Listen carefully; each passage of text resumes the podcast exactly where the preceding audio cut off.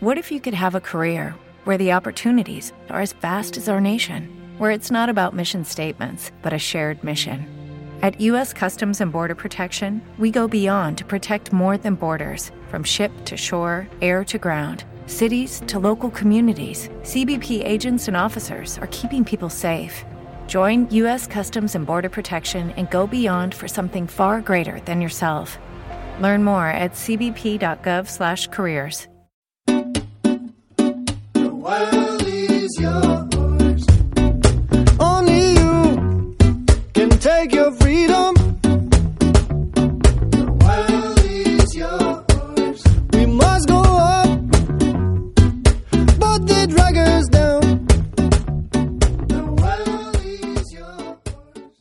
Bienvenidos viajeros, soy Will Luna y empezamos la tercera temporada de Viajando sin planes en la versión de los capítulos exclusivos para socios y os hablo desde Australia, desde la capital de estado más aislada del mundo. Estoy literalmente, no sé dónde estaréis, a no ser que estéis en Perth, estoy en la otra punta del mundo y he llegado aquí después de un año y medio viajando por Asia, un viaje que empezó como que no quiere la cosa, ¿no? Un poquito como comprándome el vuelo y bueno, del cual tenéis un resumen en los podcasts, eh, en el especial de un, de un año viajando.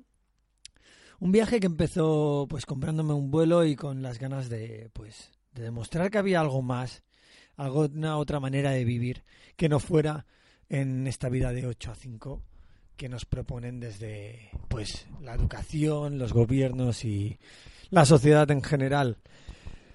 Y, hoy empezamos este nuevo podcast eh, con este nuevo temario, esta conjunción de podcast en que vamos a contarlo todo sobre cómo, cómo irse a Australia a trabajar y a viajar.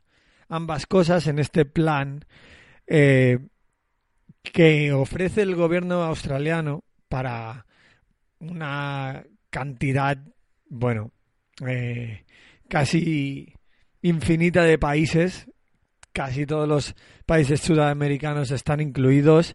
Eh, también España y la mayoría de países europeos. Entre ellos está España, como ya he dicho, y vamos a hablar especialmente hoy, aunque el resto de capítulos van a ser más generales para cualquiera eh, hispanohablante que llegue a Australia, este va a ser especialmente para conocer los requisitos que se requieren para viajar a Australia si eres español y o si estás aplicando para la visa eh, de clase 462, la Work and Holiday de visa eh, 4, de clase 462.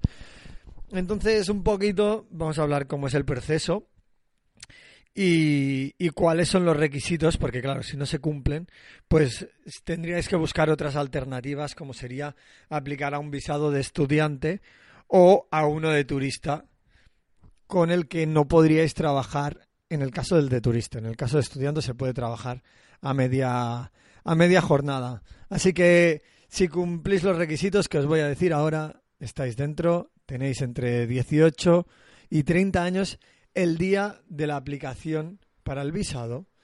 Eh, eso quiere decir que si cumples años el 1 de agosto y tienes 30 años, hasta el 31 de julio puedes aplicar para el, para el visado. Eh, el 1 de agosto ya no podrías porque tendrías 31, 31 años, ya no entraríamos a los temas legales de si oh, yo nací a las 4 o a las 5, porque supongo que esto al gobierno australiano le dará absolutamente igual. Pero bueno, si tienes entre 18 y 30 años, eh, estás ahí, puedes vivir esta, esta experiencia que, bueno, que muchísima gente está haciendo. En 2019 el gobierno australiano ha abierto 3.900 plazas, plazas para eh, españoles y está abriendo muchísimas plazas para muchísima gente. Esta información probablemente valga también para 2020, eh, solo que puede ser que, mmm, bueno, para la aplicación a partir del 1 de julio de 2020, porque eh, lo único que puede ser es que reduzcan los requisitos. Entonces, bueno, pues puede ser que incluso estés incluido aún más. Este capítulo, este podcast, va a ser gratuito. Eh, pero si queréis escuchar la- todos los siguientes podcasts sobre Australia, consejos sobre cómo conseguir trabajo, dónde buscar, qué saber antes de llegar a Australia, todo esto se, podéis acceder apoyando el podcast de Viajando sin Planes desde 1,49 euros al mes, que es absolutamente nada. Y bueno, estaréis apoyando el podcast de Viajando sin Planes, estaréis apoyando mi trabajo semanal con dos podcasts diarios, con grabaciones, con otros eh, viajeros y con información pues de primera mano que no te da nadie. Entonces, bueno, vamos a hablar de esto, ¿no? Eh, tenemos de 18 a 30 años, tenemos un pasaporte, en teoría dicen que eh, tienes que presentar el certificado de nacimiento, pero no es verdad. No hay que presentar el certificado de nacimiento. eh, y menos con copia internacional. A partir de ahí, pues con el pasaporte valdría, eh, no tener hijos a tu cargo durante tu estancia en Australia y no puedes hacer un visado para tu pareja como que te acompaña porque eh, tampoco es aceptable. Tienes que demostrar tener dinero, eso hay que hacerlo. eh, son 5.000 aus- eh, Australian dollars, dólares australianos, que a día de hoy, y esto puede variar, son unos 3.000 euros. Pero bueno, básicamente esto es pedirle al banco eh,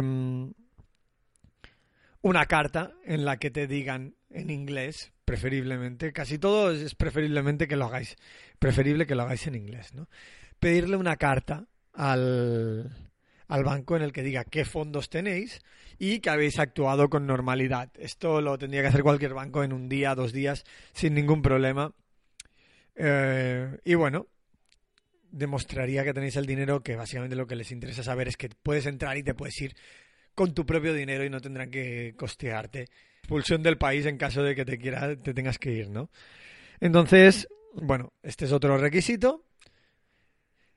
No haber entrado previamente con otra Work and Holiday Visa, no haber tenido ninguna otra Work and Holiday Visa, sino ya, bueno, como ya conoceréis eh, el proceso, tendrías que haber hecho un trabajo específico para poder aplicar a un segundo año. De eso también hablaremos en uno de esos podcasts, porque es una cosa bastante importante. Si queréis aplicar para un segundo e incluso un tercer año de Work and Holiday Visa. Por cierto, Visa, que siempre lo, damos por supuesto los viajeros, pero mucha gente no conoce. Visa es la abreviación de visado, ¿no? Y se refiere pues a este eh, documento que te permite entrar a, a- al país. ¿Te está gustando este episodio? Hazte fan desde el botón Apoyar del podcast de Nivos. Elige tu aportación y podrás escuchar este y el resto de sus episodios extra. Además, ayudarás a su productor a seguir creando contenido con la misma pasión y dedicación. Every day, we rise, challenging ourselves to work for what we believe in.